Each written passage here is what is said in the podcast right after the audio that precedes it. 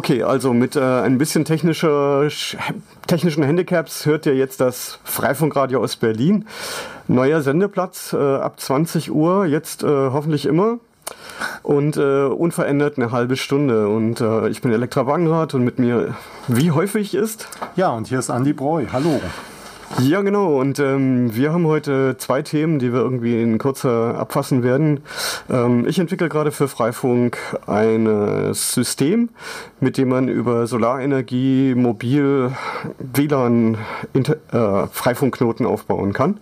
Äh, dafür habe ich einen sogenannten Maximum PowerPoint Tracker entwickelt, der über eine Serie-Schnittstelle mit dem Router kommunizieren kann, um seine Messdaten zu übermitteln. Du darfst gerne Fragen stellen.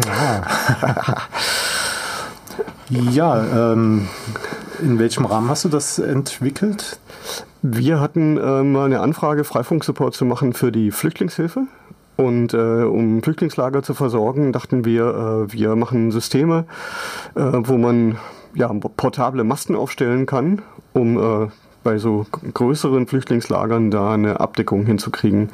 Okay, und die Masten sollten dann autark funktionieren, ohne dass, da, dass wir auf eine Stromversorgung vor Ort vertrauen können. Genau, und ähm, die, dieses Prinzip lässt sich natürlich äh, vielseitig verwenden für Katastrophenfälle, für Ortschaften, wo zwischen zwei Dörfern Hügel zwischen ist und die keine Sichtverbindung haben.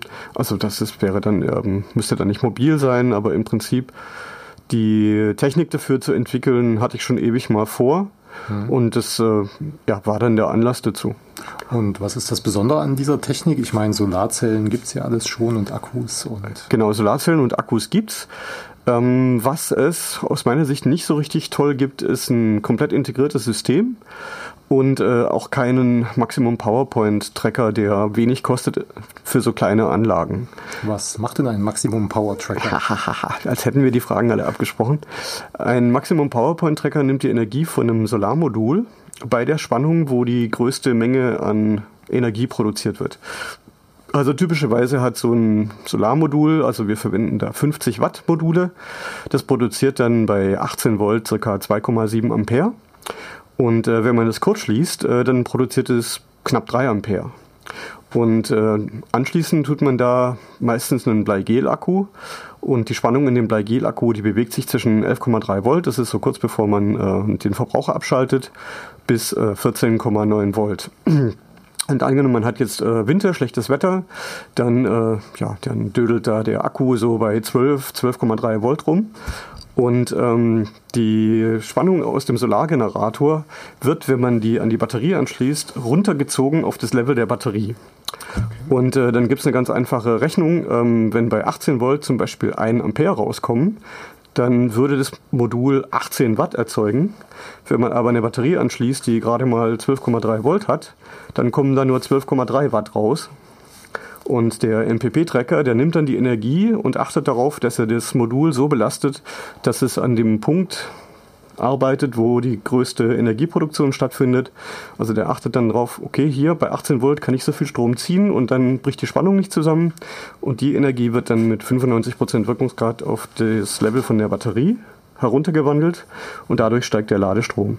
Das heißt, der Ladevorgang ist jetzt deutlich effizienter für diesen Akku oder für ja, man, man kriegt bei gleicher Panelgröße bei ähm, ungünstigen klimatischen Bedingungen, gerade dann, wenn die Batterie besonders leer ist, kann man die Effizienz des Ladeprozesses erhöhen. Dann kriegt man zum Beispiel 30 oder 35 Prozent mehr Energie raus. Also das Panel wirkt dann größer, weil der Ladeprozess effizienter ist. Und, okay. und abgesehen davon ähm, kann man den den, also es ist ein Laderegler, eben, der eben diese Tracking-Funktion hat. Äh, sowas gibt es erst so in Größenordnung, so ab 120 Euro kann man das kaufen für größere Anlagen. Aber niemand hat das bislang für so kleinere Anlagen mhm. konstruiert. Ich habe auch ein kommerzielles Produkt ausprobiert, was 120 Euro kostet und da war ich schwer enttäuscht. Also das, äh, dieses MPP-Tracking hat da ganz, also ganz schlecht funktioniert. Also das war eher nachteilig, was sie da machen. Und der, der Tracker, der sendet seine Messdaten über eine serielle Schnittstelle an den Router. Ah, okay. Und zum Beispiel habe ich äh, vorgesehen, wir nehmen dann so ja, äh, ein D-Link-Router, der hat dann zwei WLAN-Interfaces und angenommen jetzt bei schlechten Verhältnissen äh, wird dann der Strom im Akku knapp, trotz Tracking. Mhm. dann sieht der Router das, ah, okay, es ist wenig Strom auf dem Akku, dann mache ich zum Beispiel alles, was überflüssig ist, aus. Also zum Beispiel äh, fahre ich eins der Radio runter und äh, benutze nur das eine also wenn der Traffic niedrig ist. Oder wenn der Strom dann noch knapper wird, dann kann der Router dem Trecker sagen, hey, schalt mich mal für 10 Minuten ab und äh, fahre mich dann wieder hoch. Und der Trecker startet den dann eben nach 10 Minuten neu, der guckt, äh, wie viel Datenverkehr ist und kann dann entscheiden, okay, gut, ähm, schalt mich wieder aus und dann kann er halt immer so immer nur zwei Minuten an sein, 10 Minuten aus und dadurch eben noch weiter Energie sparen. Und ja, gibt natürlich auch einen Tiefentladeschutz, der dafür sorgt, dass der Akku nicht kaputt geht, wenn er zu leer ist. Also war das eine Kombination aus Software- und Hardwareentwicklung, die du da gemacht hast? Genau, ich habe da einen, so einen 8-Bit-Mikrocontroller mit einem Kilobyte RAM und 8 Kilobyte Flash. Und äh, im Moment braucht das Programm 280 Byte im RAM. Okay. Aber es, ja, ich werde noch mehr Funktionen einbauen. Hm. Und die, das läuft jetzt alles auf dem Router äh, oder auf, nee, auf dem Router, das ist dann OpenWRT-Paket äh, oder Modul oder was? Genau, auf dem, auf dem Router wird einfach, ähm, kannst du über eine serielle Schnittstelle, kannst du diese Messdaten abfragen und kannst dann auch über die serielle Schnittstelle äh, Kommandos an den, äh, an den Tiefentladeschutz, also an diesen NPP-Tracker schicken. Und äh, es braucht noch die Softwareseite auf dem Router. Also mhm eine bestimmte Logik. Die, Softwareentwickler aufgerufen, äh, die uns hier zuhören, äh, uns da zu unterstützen. Ja, genau, ein paar Skripte äh, und dann kann man das natürlich schön in diese äh, grafischen Tools, also man kann ja dann die Messdaten sammeln, ja. also das Gerät misst äh, den Strom, der in die Batterie fließt, äh, die Spannung, die auf dem Modul drauf ist, die Spannung, die im Akku drin ist, zeigt an, die, ähm, ob der ob der Lastausgang an oder aus ist. Gut, wenn er aus ist, dann redet der Route eh nicht. Aber es gab schon so Anfragen äh, aus Südafrika, die würden das gerne auch einsetzen. Und äh, es ist schon geplant, dass wir da eine Zusammenarbeit machen. Es gibt da ein Projekt und äh, die haben dann schon gefragt, ach, äh, sie würden gerne lieber Lithium-Ionen-Akkus einsetzen und sie würden das gerne noch so haben, dass es da noch einen zweiten Ausgang gibt, dass zum Beispiel, wenn das Leute oben auf Hütten drauf haben, dass wenn die äh, Akku ganz voll ist, dass zum Beispiel dann eine 5 Volt USB-Buchse angeht, dass die Leute zum Beispiel dann auch über das Solarsystem ihre Smartphones und äh, Tablets und so weiter laden können gibt es ja viele Ideen. Genau, also und äh, da es halt ein Mikrocontroller ist, der hat äh, diverse universelle Input-Output äh, Daten, hm. Datenpins und äh, ich kann also jetzt äh, muss nur zwei Transistoren und ein bisschen Hühnerfutter hinzufügen, dann kann ich äh, eben weitere geschaltete Ausgänge dran machen. Genau. Okay, ich nehme aber an, dass die Akkusteuerung zum Beispiel noch nicht großartig standardisiert ist, sondern dass du das dann für die verschiedenen Akkutypen auch immer anpassen müsstest, weil du jetzt gesagt hattest, in Südafrika, die würden gerne andere Akkus verwenden. Genau, die äh, wollen äh, drei Zellen von Lithium-Ionen-Akkus in Reihe schalten. Da ist dann die Ladeentspannung, äh, je nachdem, wie man das System auslegt, zwischen ähm, 12 und 12,6 Volt. Also man kann bei Lithium-Ionen-Akkus, wenn man die pro Zelle bis auf 4,2 Volt auflädt, dann hat man so 500 bis 1000 Zyklen in der Lebensdauer. Wenn man die, äh, die Ladeentspannung reduziert, zum Beispiel auf nur 4 Volt, äh, dann kann man 2 bis 4000 Zyklen erzielen. Das äh, wird auch bei Elektroautos, so wie beim Tesla, ja. wird es gemacht. Äh, wenn die Ladeentspannung nicht so hoch gewählt wird, und die Lade Entladung nicht so tief ist, dann kann man die, die Zyklenzahl der Akkus verlängern, weil so ein Akku, der verschleißt halt immer. Mhm. Und ähm, davon hängt dann die Anzahl der Zyklen ab. Das kennen wir alle von unseren Telefonen und Notebooks und bald auch Elektroautos, nehme ich mal an. Genau. Also ich meine, in Elektroautos ist es schon äh, gang und gäbe. Da kannst du sagen, äh, lade ich nur bis 80 Prozent auf. Hm. Auch äh, ThinkPads zum Beispiel und vielleicht auch ein, dein Apple hat vielleicht auch so eine Funktion, dass du sagen kannst. Ich denke schon, ja. ja. Also dass du Oft ist das ja schon im Akku direkt integriert, diese Logik, äh, zumindest bei den ThinkPads. Genau. So. Also es gibt schon Leute, die sich auch schon mit diesem Solarthema ähm, beschäftigt haben, aber ich weiß nicht, ob da irgendjemand auch wirklich einen wirklich gut durchdesignten MPP-Tracker dafür entwickelt hat, sondern die Leute sind dann halt froh, wenn sie irgendwelche Messdaten übertragen übertragen können und dieses Modul macht dann eben halt alles. Also das optimiert den Ladezustand, das berechnet diesen Tracking Point und ja. ja. Wie groß ist dann diese Hardware, die du entwickelt hast? Ähm, es hat ungefähr die Größe von der Zigarettenschachtel, also das Volumen. Hm. Also es lässt sich noch weiter verkleinern. Ähm, ausgelegt. Alles noch, alles noch handgelötet. Genau, es ist handgelötet und ähm, ich habe extra, ähm, normalerweise arbeite ich mit einem kommerziellen äh, Programm, um Leiterplatten zu entwickeln. Und diesmal habe ich extra so ein Open Source Programm benutzt. Also das ist ein Open Hardware Design. Wie heißt das? das äh, Programm heißt KeyCut. Das gibt es äh, für Windows, wahrscheinlich gibt es auch für Apple, das gibt es für Linux. Mhm. Ähm, das wird unter anderem von CERN weiterentwickelt. Äh, das verwendet so diverse äh, Tools. Es gibt äh, so eine Open Source Entwicklungsumgebung für Leiterplatten, die heißt GEDA und äh, die benutzen sich, die benutzen da Module aus GEDA und äh, das Leiterplattendesign, was ich gemacht habe, das ist äh, zweilagig und es ist so angelegt, dass man es selber ganz leicht ätzen kann. Allerdings äh, habe ich SMD-Bauteile verwendet, also man muss tatsächlich äh, Bauteile löten, die ja. auf der Oberfläche angebracht werden. Das habe ich deswegen gemacht, weil ich es hasse, äh, Löcher in Platinen zu bohren, weil es ist äh, staubig und dreckig und braucht Zeit. Und ähm, man kann die wirklich sehr einfach selber ätzen. Man muss nur eine Seite ätzen, die andere Seite ist nur Masse. Okay, du hast das Werkzeug zum Ätzen dann auch äh, dabei, oder? also jetzt in der Tasche habe ich oder nicht. Oder ist das das, äh, das Verfahren, wo man äh, das Design mit dem Laserdrucker ausdruckt und dann mit dem Bügeleisen und. Äh ja, genau, das mit dem Bügeln, nee, so mache ich das nicht. Also ich mache mach das schon professioneller. Ähm, es gibt da so eine dünne Pergamentfolie, die gibt es bei meinem Lieblingselektronikhändler in Berlin, der heißt Segor.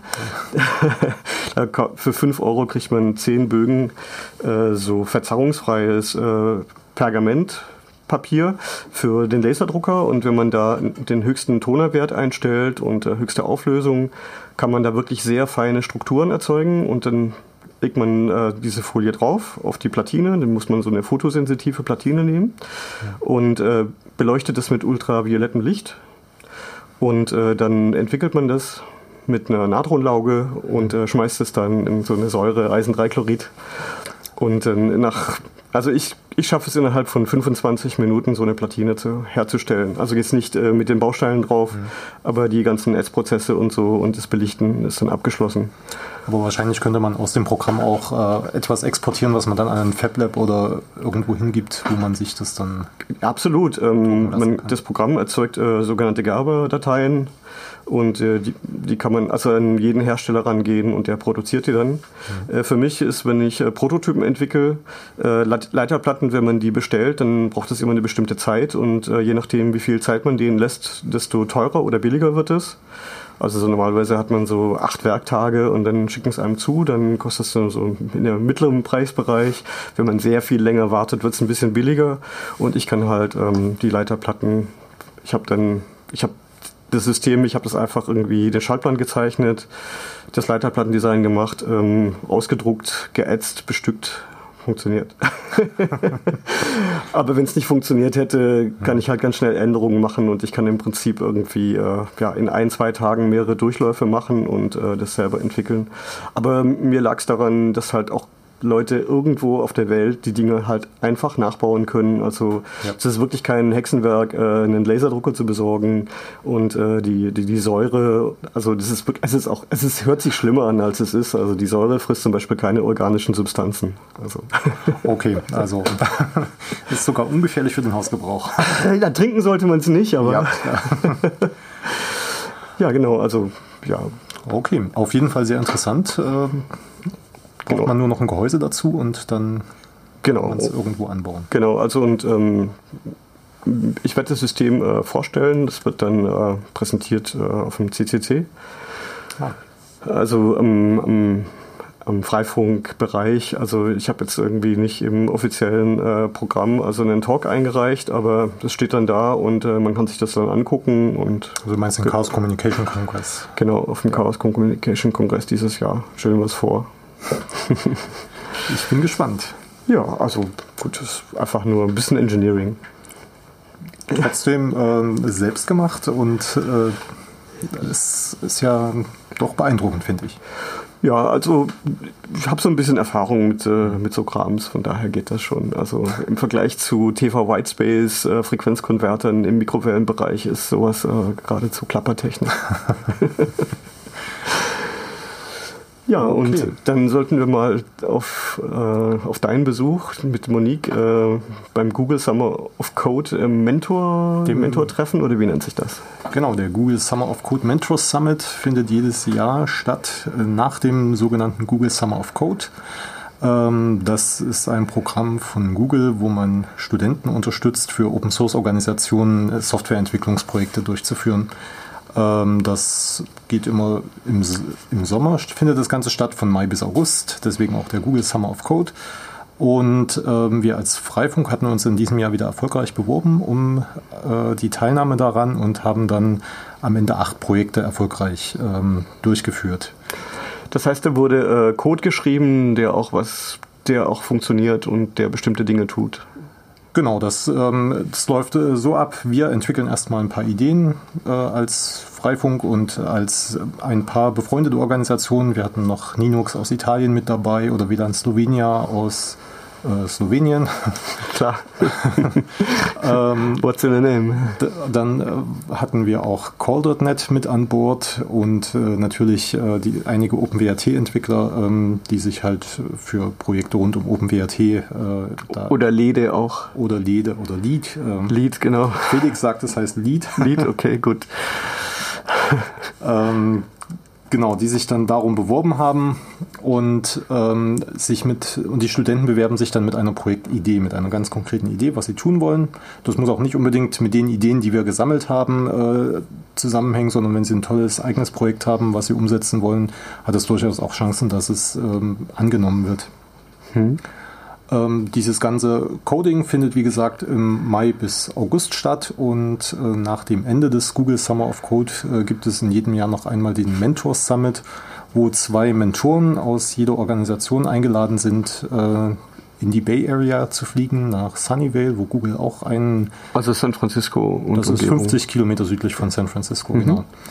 Ähm, und dort treffen sich eben dann die Vertreter der Organisation. Das ist ähm, immer ein ganz nettes Zusammentreffen. Einige Gesichter kannte ich schon. Ich war jetzt schon zweimal mit dabei gewesen. Und äh, es gibt aber auch ganz viele neue Organisationen oder neue Mentoren, die man dann kennenlernen kann von vielen anderen Open Source Organisationen. Da ist äh, KDE, GNOME, Gentoo, Linux waren in diesem Jahr zum Beispiel vertreten, aber auch viele Universitäten, die sich mit Forschungsprojekten im Open Source Bereich darum bewerben. Ähm, Google hatte in diesem Jahr, glaube ich, einen Schwerpunkt auf so Bioscience äh, gelegt. Da waren sehr viele Bioinformatiker oder so Projekte, Projektgruppen von Bioinformatikern da, die ihre Projekte Open Source pflegen.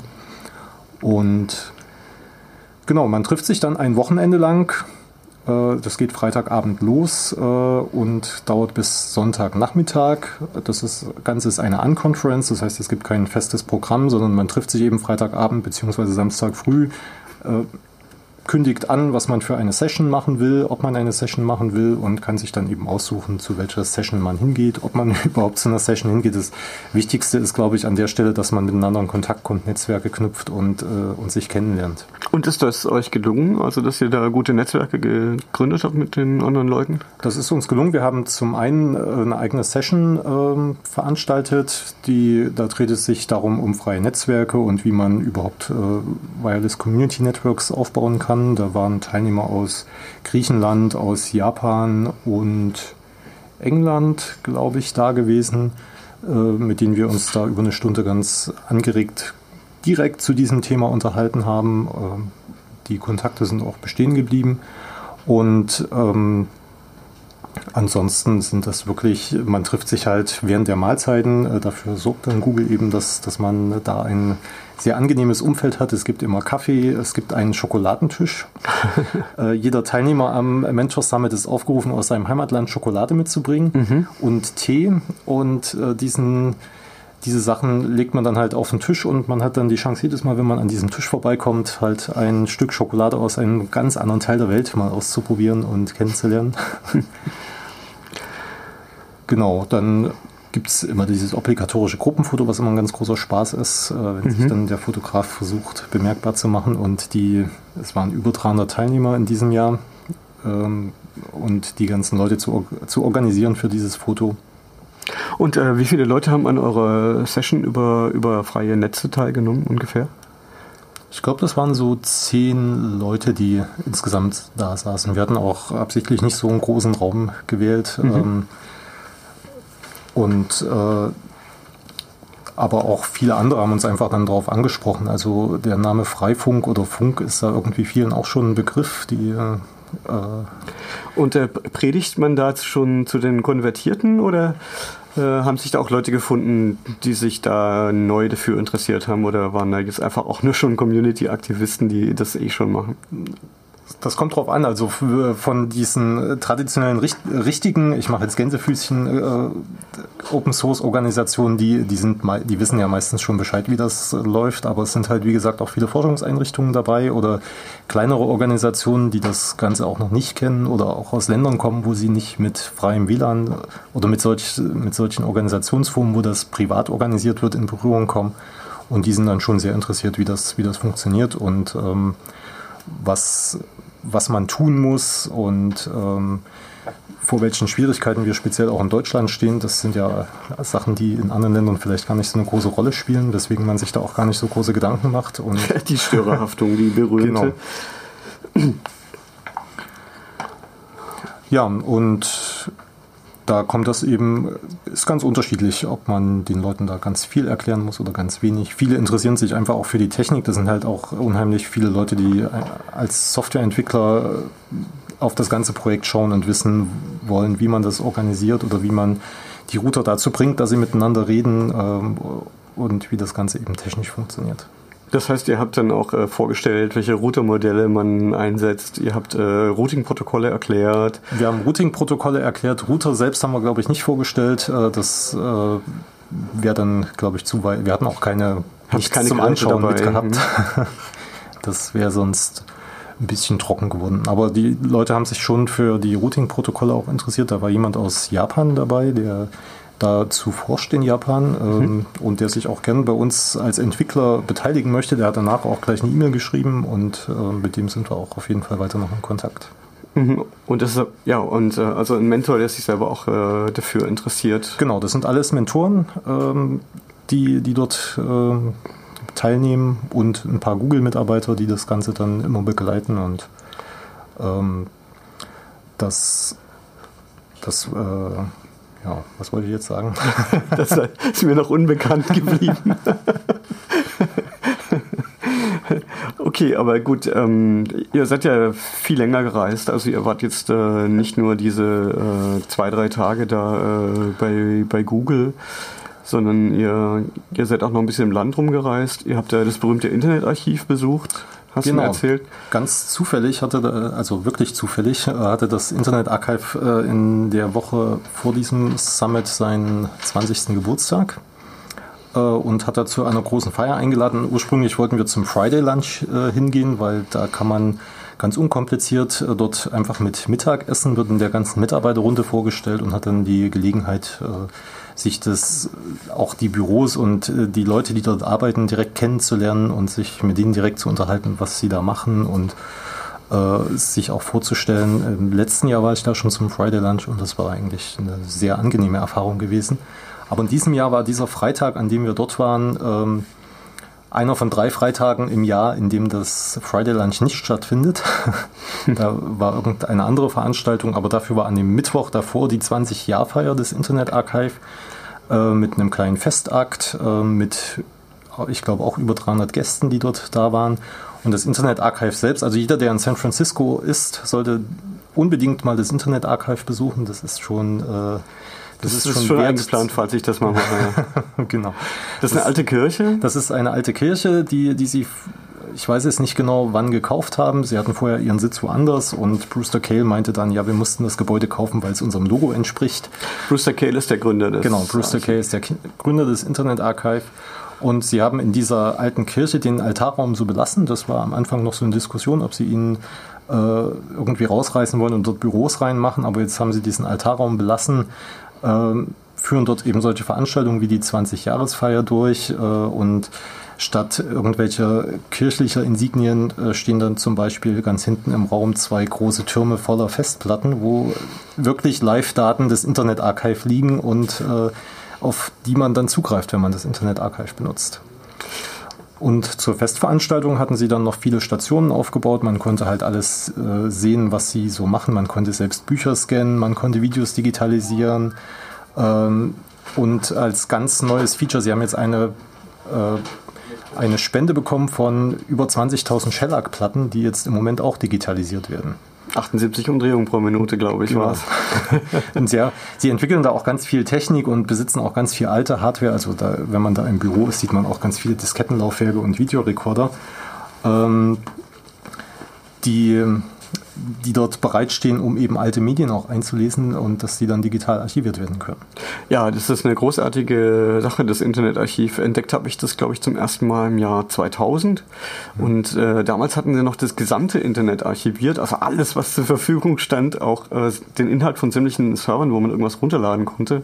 Also zum Beispiel hatte ich dann irgendwelche alte Windows-Hardware und äh, die Treiber dafür von den irgendwelchen Firmen, die verschollen waren, die konnte man dann im Internetarchiv von den äh, längst gelöschten äh, Webseiten, konnte man das runterladen. Ich glaube, gesamte Internetvolumen war damals 8 Terabyte, also das gesamte Internet. Ja, das wurde auf. zum Festakt auch ein Video von 1996, als sie das, die Server in Betrieb genommen haben, gezeigt, wo Brewster Cale eben sagte, ja, wenn wir dann 10 Terabyte Festplatten haben, dann sind wir alle Probleme los.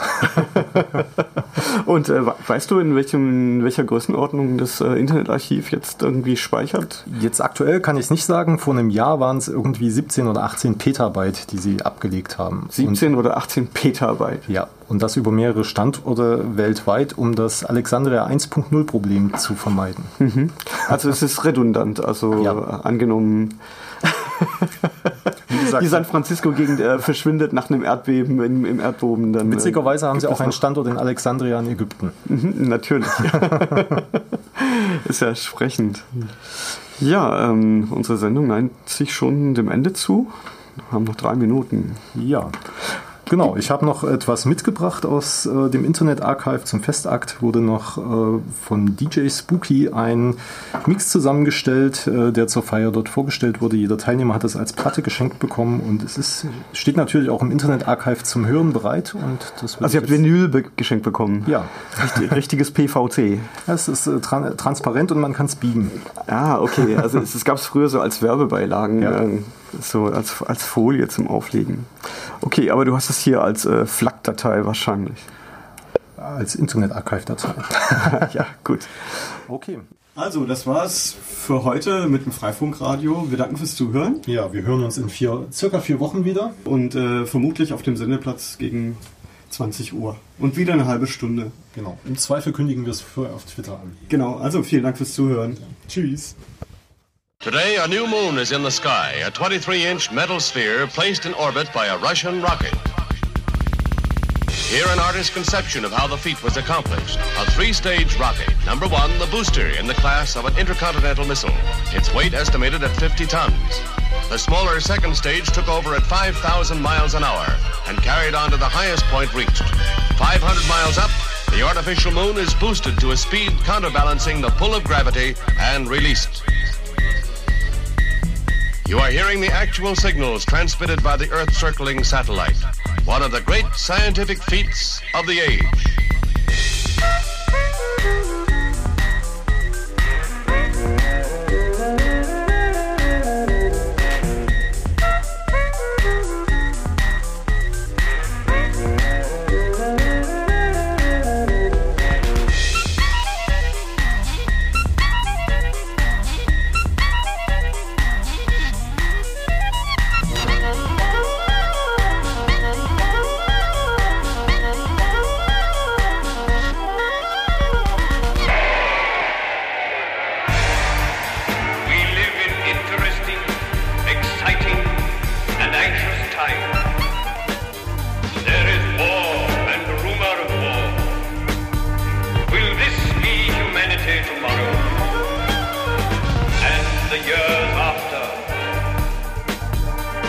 1936 AD.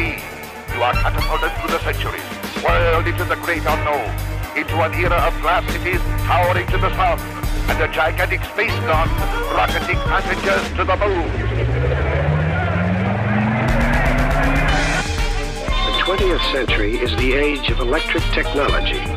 It's the most dominant tool of our time. And reevaluate.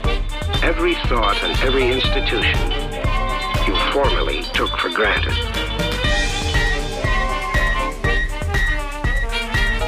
You are hearing the actual signals transmitted by the Earth circling satellite, one of the great scientific feats of the age.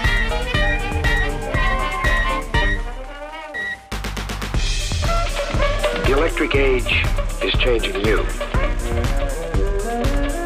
It is changing your family. It is changing your neighborhood. It's changing your education. It's changing your job. It's changing your government. It's changing your relationship to others. These little circuits are making our world go.